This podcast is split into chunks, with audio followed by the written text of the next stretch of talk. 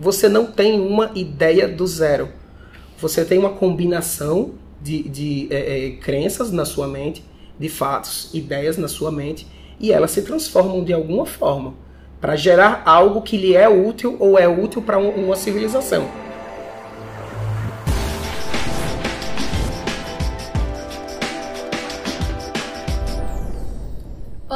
Estamos aqui no primeiro episódio do Podcast, um podcast organizado pelo PET Produção.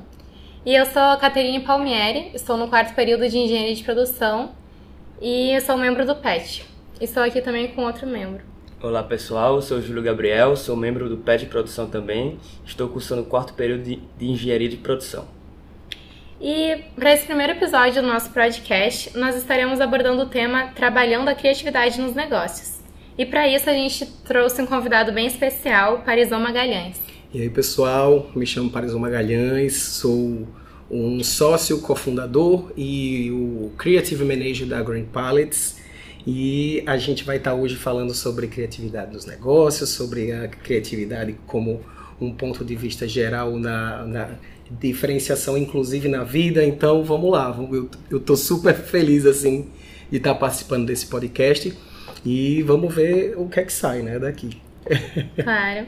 E para a gente começar então esse podcast, falar um pouco sobre esse tema, a gente gostaria de saber um pouco sobre como é que foi a sua trajetória na Green Pallets. Massa, legal. Bem, a Green Pallets nasceu desde 2015, né? A gente começou fabricando coisas com pallets mesmo, uh, mas desde muito novo que eu, uh, que eu já gostava de certa forma de colocar a mão na massa mesmo. Então eu com mais ou menos sete anos eu fazia meus próprios brinquedos, tudo mais e a é, feira da cultura todo mundo queria fazer comigo porque tipo eu fazia as melhores maquetes, tudo mais. Então foi uma coisa, uh, foi um processo que ele foi se criando na minha mente e, e em algum momento diante, inclusive de uma necessidade nossa financeira eu e o meu sócio o André, nós decidimos montar Green Palace também com esse diferencial criativo, voltado para pessoas que queriam expressar mais quem elas são por dentro, sendo que é, no lar delas, né? Então ela queria, elas queriam que as casas delas refletissem quem elas eram por dentro. Então beleza, vamos, vamos tentar fazer uma pegada dessa daí. E aí foi, o negócio foi dando certo a gente foi caminhando e tá aí. Hoje a Green Pallets é, já com site, já, já com um certo nome no mercado, né? Sim, Parizou. É, a gente queria saber como é que você trabalha toda essa criatividade inovação dentro da, da sua empresa, dentro da Green Pallets. Legal. É, desde 2015, quando nós pensamos em montar esse negócio, a gente, de qualquer forma, nós começamos do zero. A gente sempre, quando vai começar um, negócio, a gente tem que ter pé no chão e, e começar os processos do zero. Então, os primeiros, inclusive 2015 inteiro, foi prototipagem praticamente do negócio em si. A gente foi fazendo testes e mais testes, é, desenvolvendo produtos, errando bastante. Uma coisa que eu sempre falo também é que todo o processo de aprendizagem ele tem muito erro no, no, no durante o processo, né? Durante. Então, por exemplo, o próprio Thomas Edison, ele é, ele não conseguiu descobrir a lâmpada de filamento logo de primeiro, então ele teve que errar durante aí dois mil filamentos de lâmpadas para conseguir atingir. E esse foi o, foi o processo criativo da gente. Foi muito erro, tentando entender o mercado, tentando é, pegar ferramentas novas que nos fizessem, de certa forma, ter resultados mais favoráveis e mais positivos. E aí foi o período de, de teste, né? foi o período de prototipagem. Nesse período, nós desenvolvemos, inclusive, várias, vários métodos e várias técnicas que não deram certo.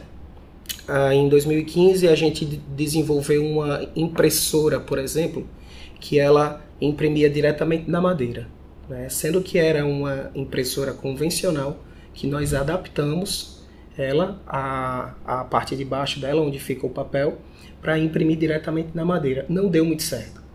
Então foi um, foi um certo investimento de tempo. Uma coisa que eu costumo falar é que logo no começo você tem que errar, mas errar rápido. Quando, quando nós vimos que de certa forma esse processo ele estava nos prendendo, né, então nós decidimos criar alguns outros processos. E hoje a Green Palette tem mais de 400 produtos, né, que hoje estão em marketplaces como Walmart, Americanas.com, Shoptime, Extra. Já desenvolvemos produtos para o grupo Imaginário. É, desenvolvemos a primeira linha de produtos home decor para a Chili Beans. Participamos de campanha da West Wing, né? E agora eu tô com um projeto novo que a gente vai falar dele daqui a pouquinho, mais tarde. Mas a jornada de você ter um negócio, ela é baseada praticamente nisso, em erro e o, e o aprendizado na sequência. Então, cara, é uma sequência de, de, de vamos dizer assim, como eu posso dizer, me faltam palavras, mas é uma sequência de processos mesmo que você vai vendo o que, que faz mais sentido para você dentro da empresa e, e o que não faz.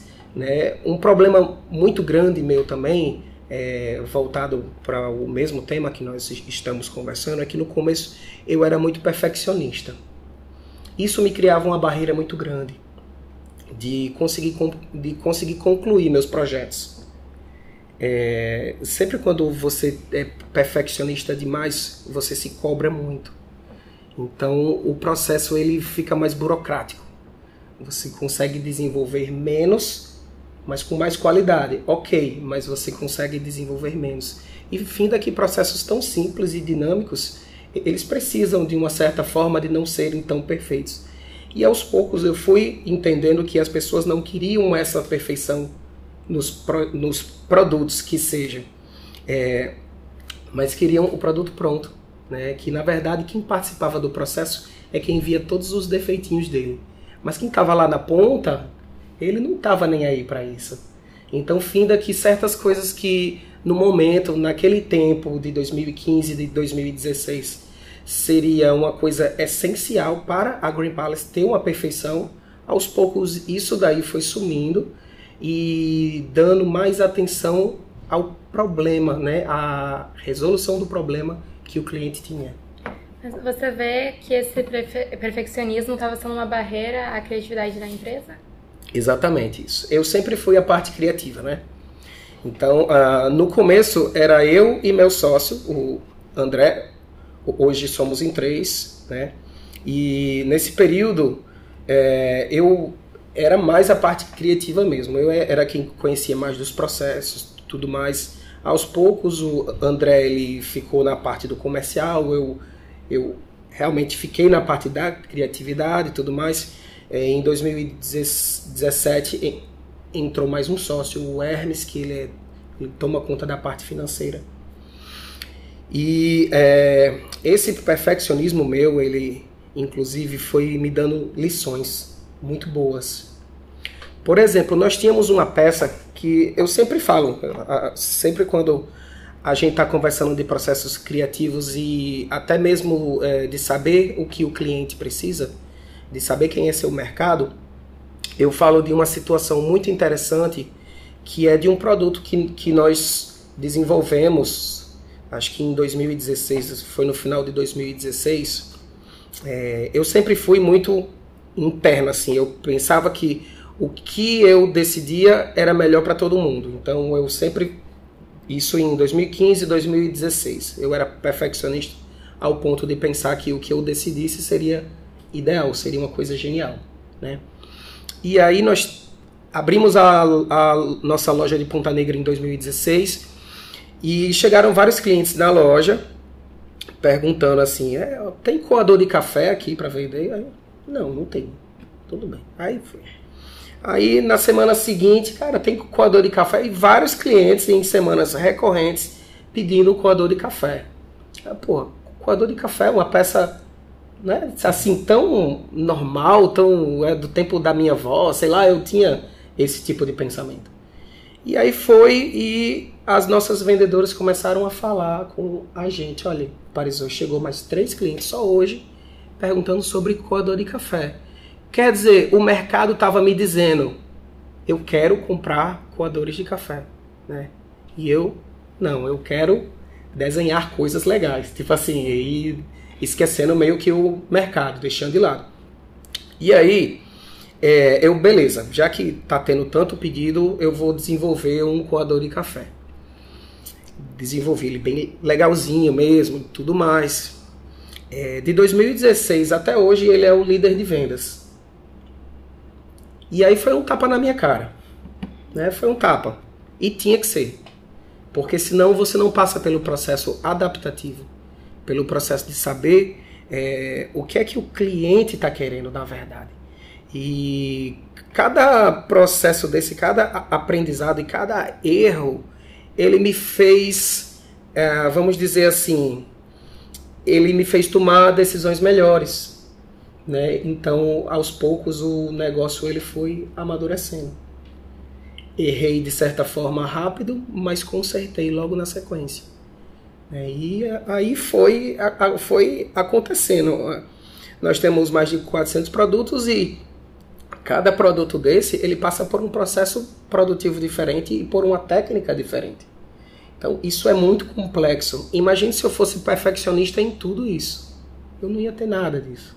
Entende? Então é um processo bem de aprendizado mesmo ah, ao longo do tempo, essas técnicas foram sendo criadas, aprimoradas, a perfeição foi deixada de lado, né? E os processos foram cada vez mais pesquisados, entendidos, estudados, para você conseguir diminuir o custo do erro, né? Para você errar rápido e corrigir mais rápido ainda.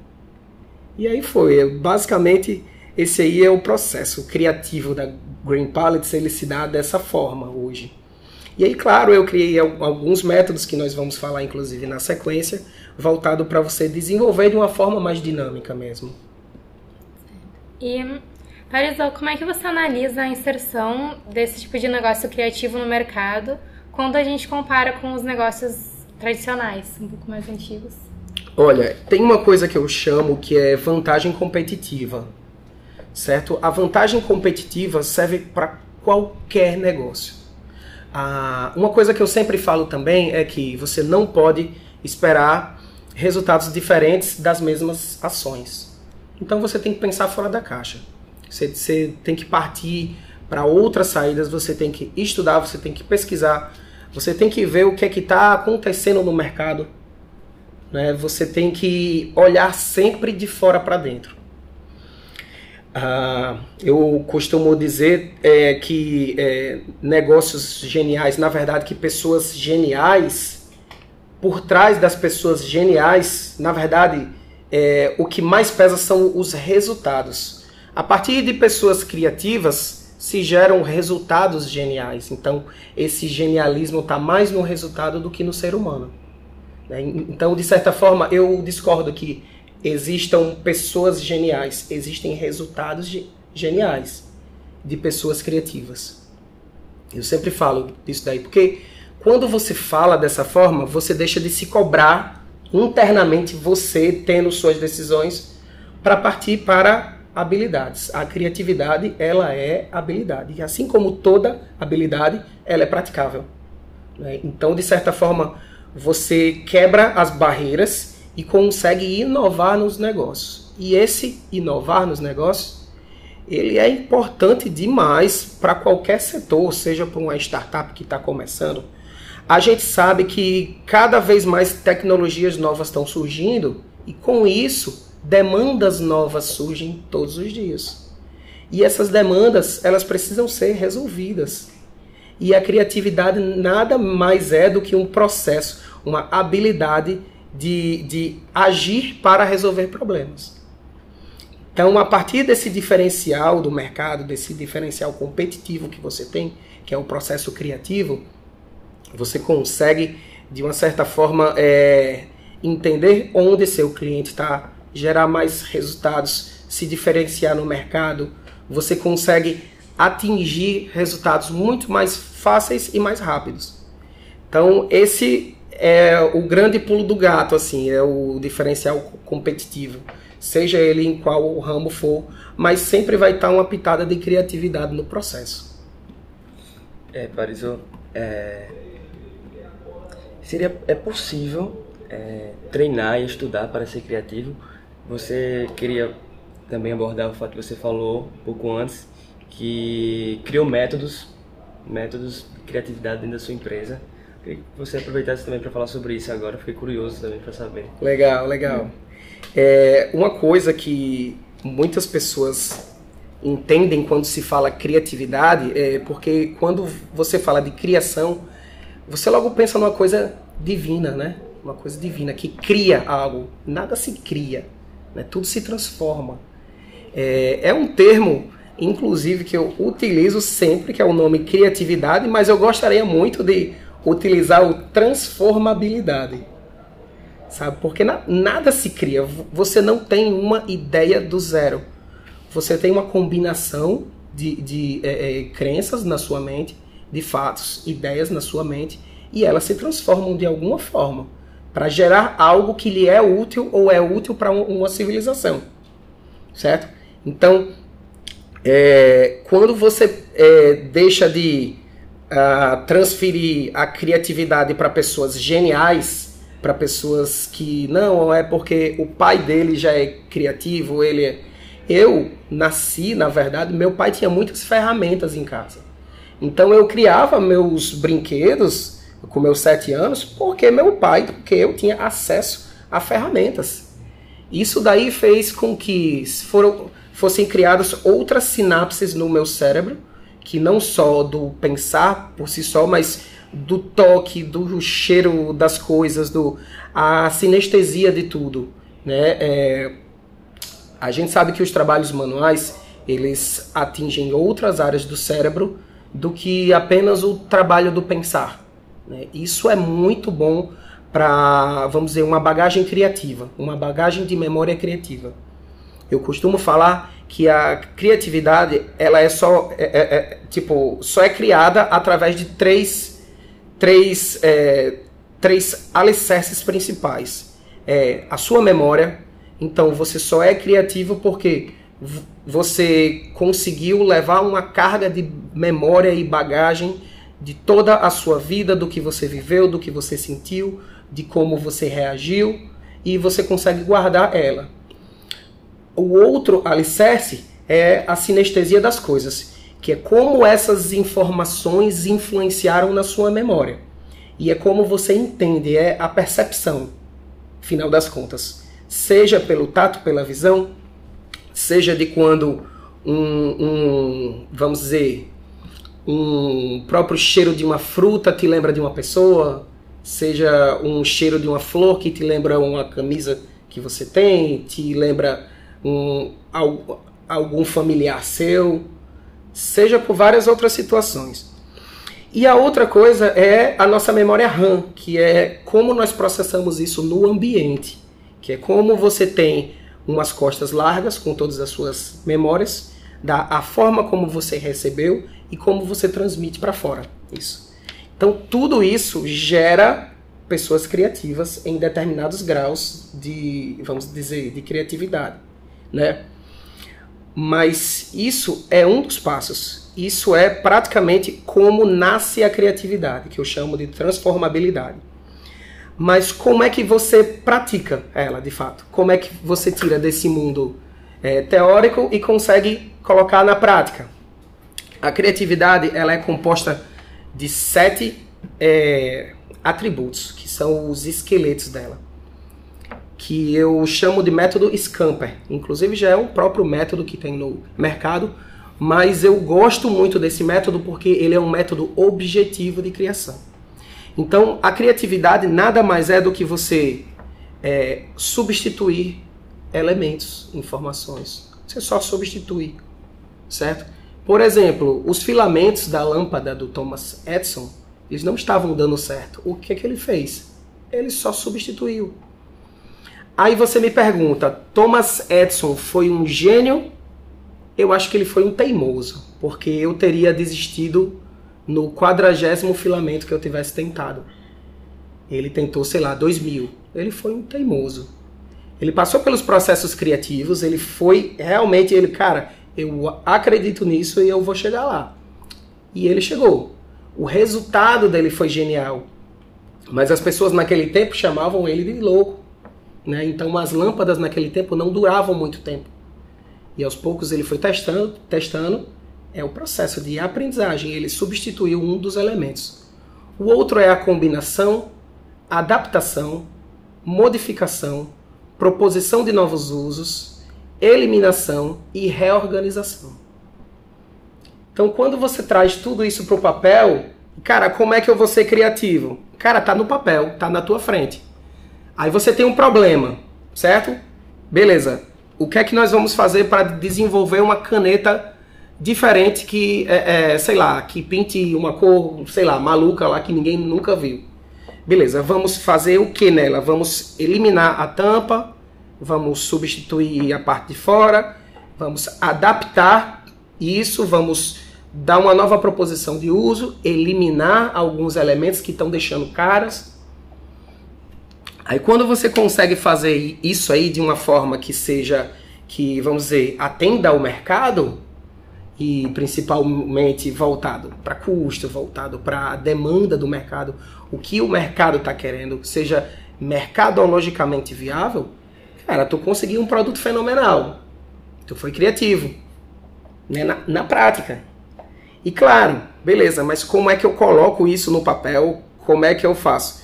Hoje nós temos uma infinidade de aplicativos, seja pelo celular, seja pelo computador, que eles nos permitem é, ter, um, ter uma gestão de projetos tão grande, ter uma gestão de processo tão grande.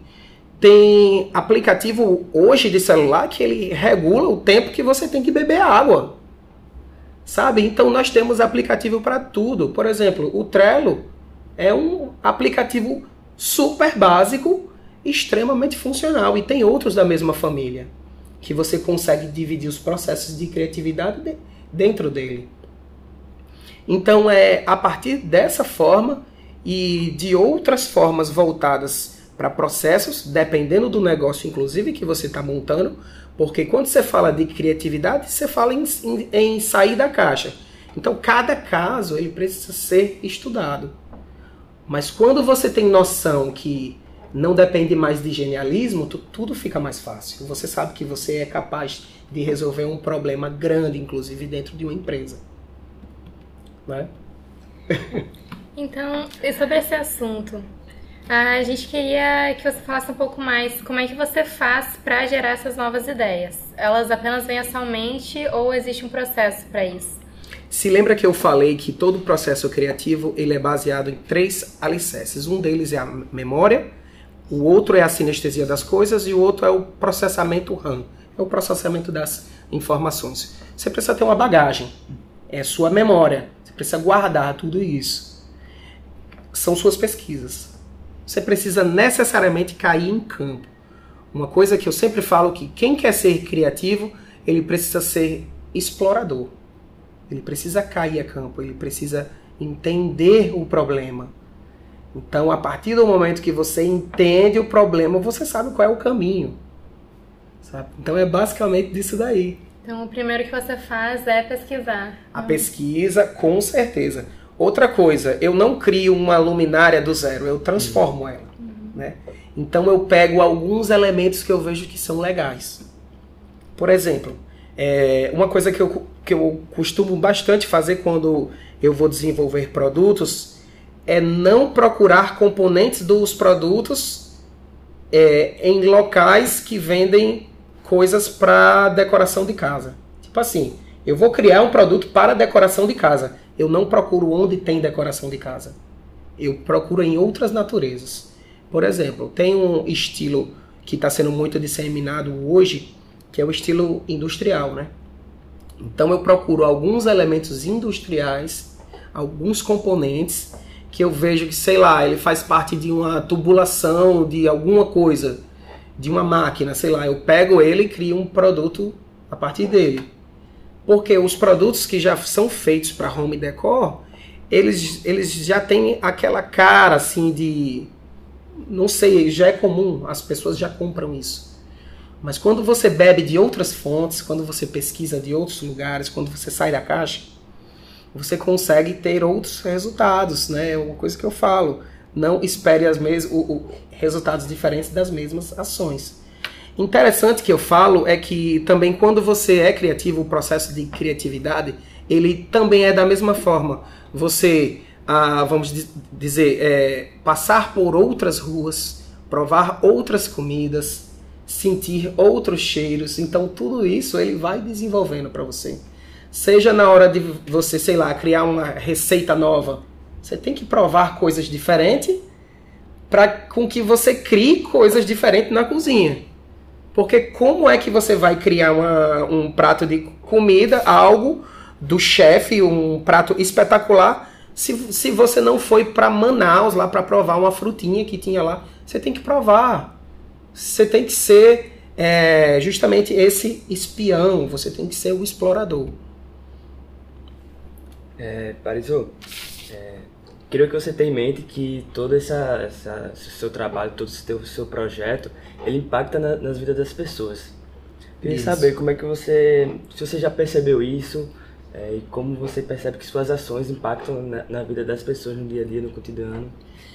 É, essa é uma pergunta assim difícil assim, mas o que eu costumo falar é que quando você trabalha sério, né, quando você quando você tem um propósito, quando você está criando uma coisa com propósito, quando você sabe é, que aquilo dali é uma dor sua, mas porque você gosta daquilo dali, mas é uma dor de muito mais pessoas, a partir do momento que você só fomenta esse trabalho, os resultados te dizem isso, te dizem que você está transformando pessoas.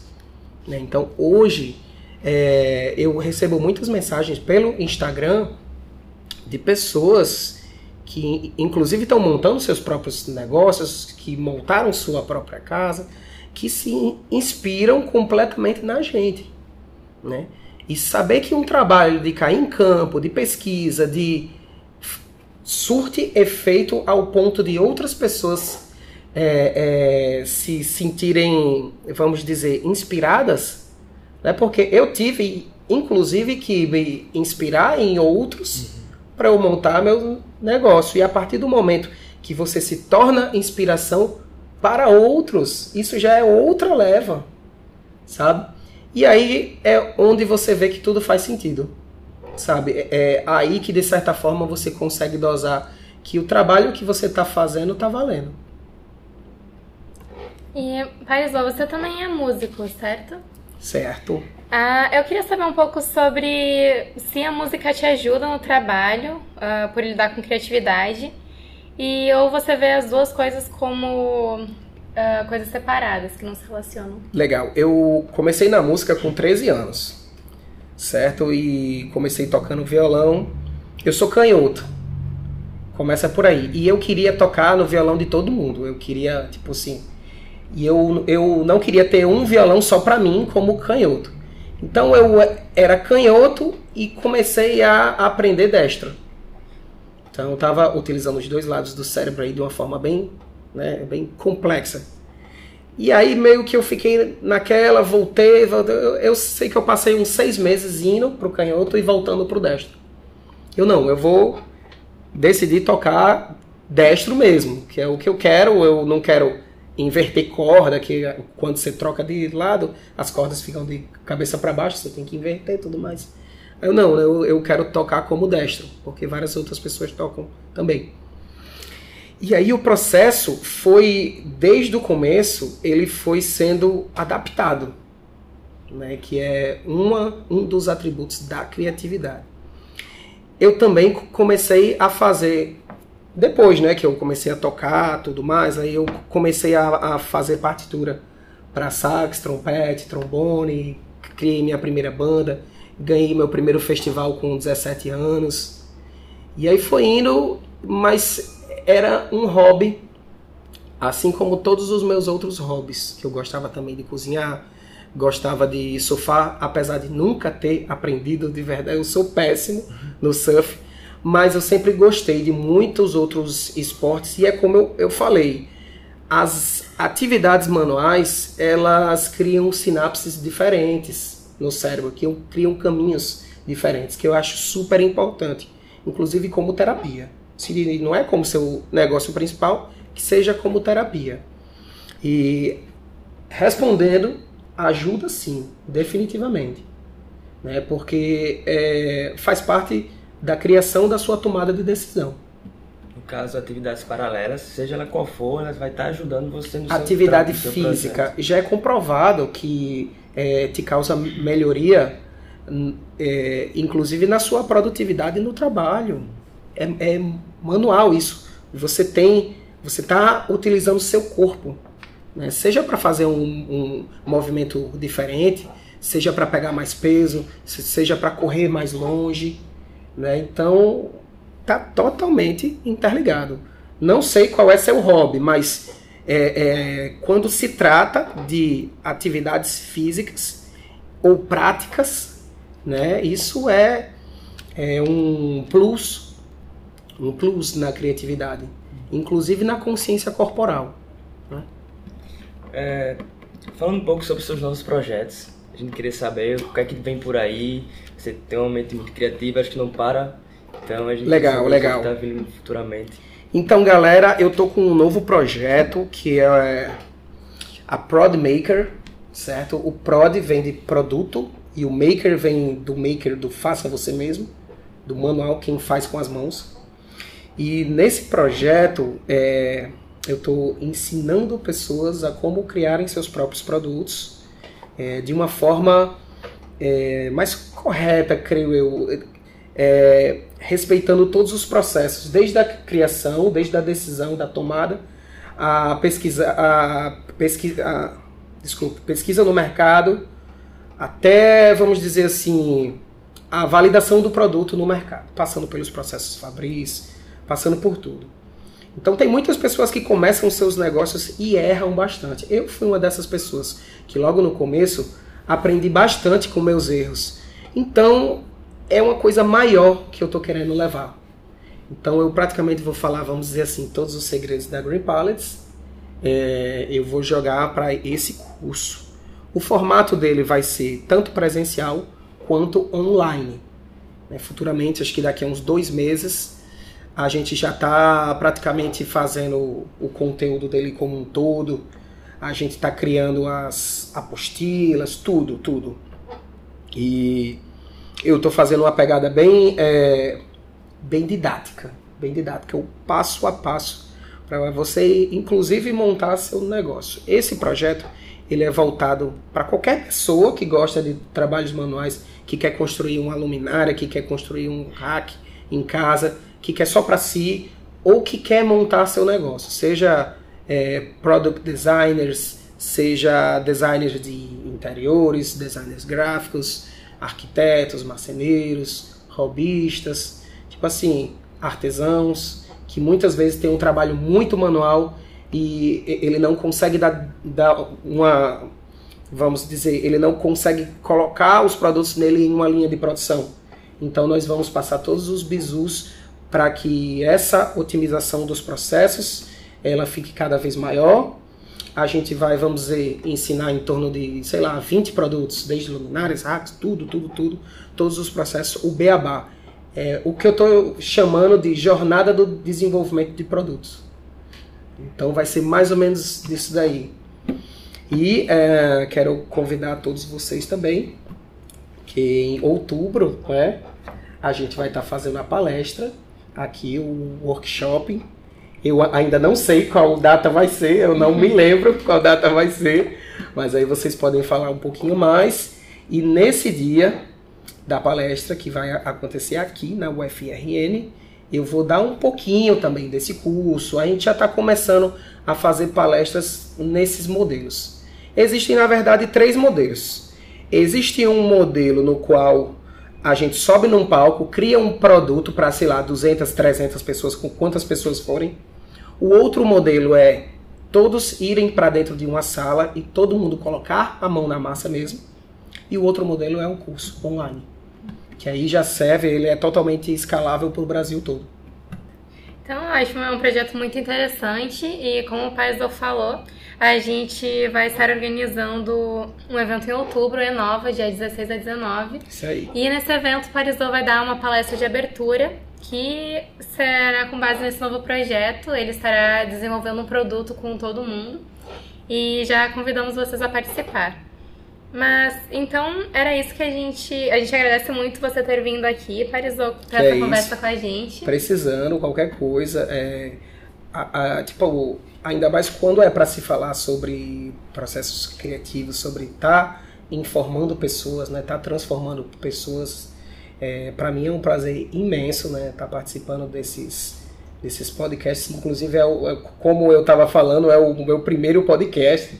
Então, pessoal, desculpa aí qualquer coisa, mas eu tentei entregar o máximo possível e é isso que eu tô querendo realmente entregar nesse tipo de conteúdo, de podcast, de workshop, é, o máximo de informação e transformar o máximo de pessoas. Então, muito obrigada. Valeu. Assim a gente encerra o nosso primeiro podcast. Espero que vocês tenham gostado e fiquem ligados nas nossas redes sociais, que em seguida a gente estará com novos episódios para vocês. Valeu, valeu galera, tudo de bom.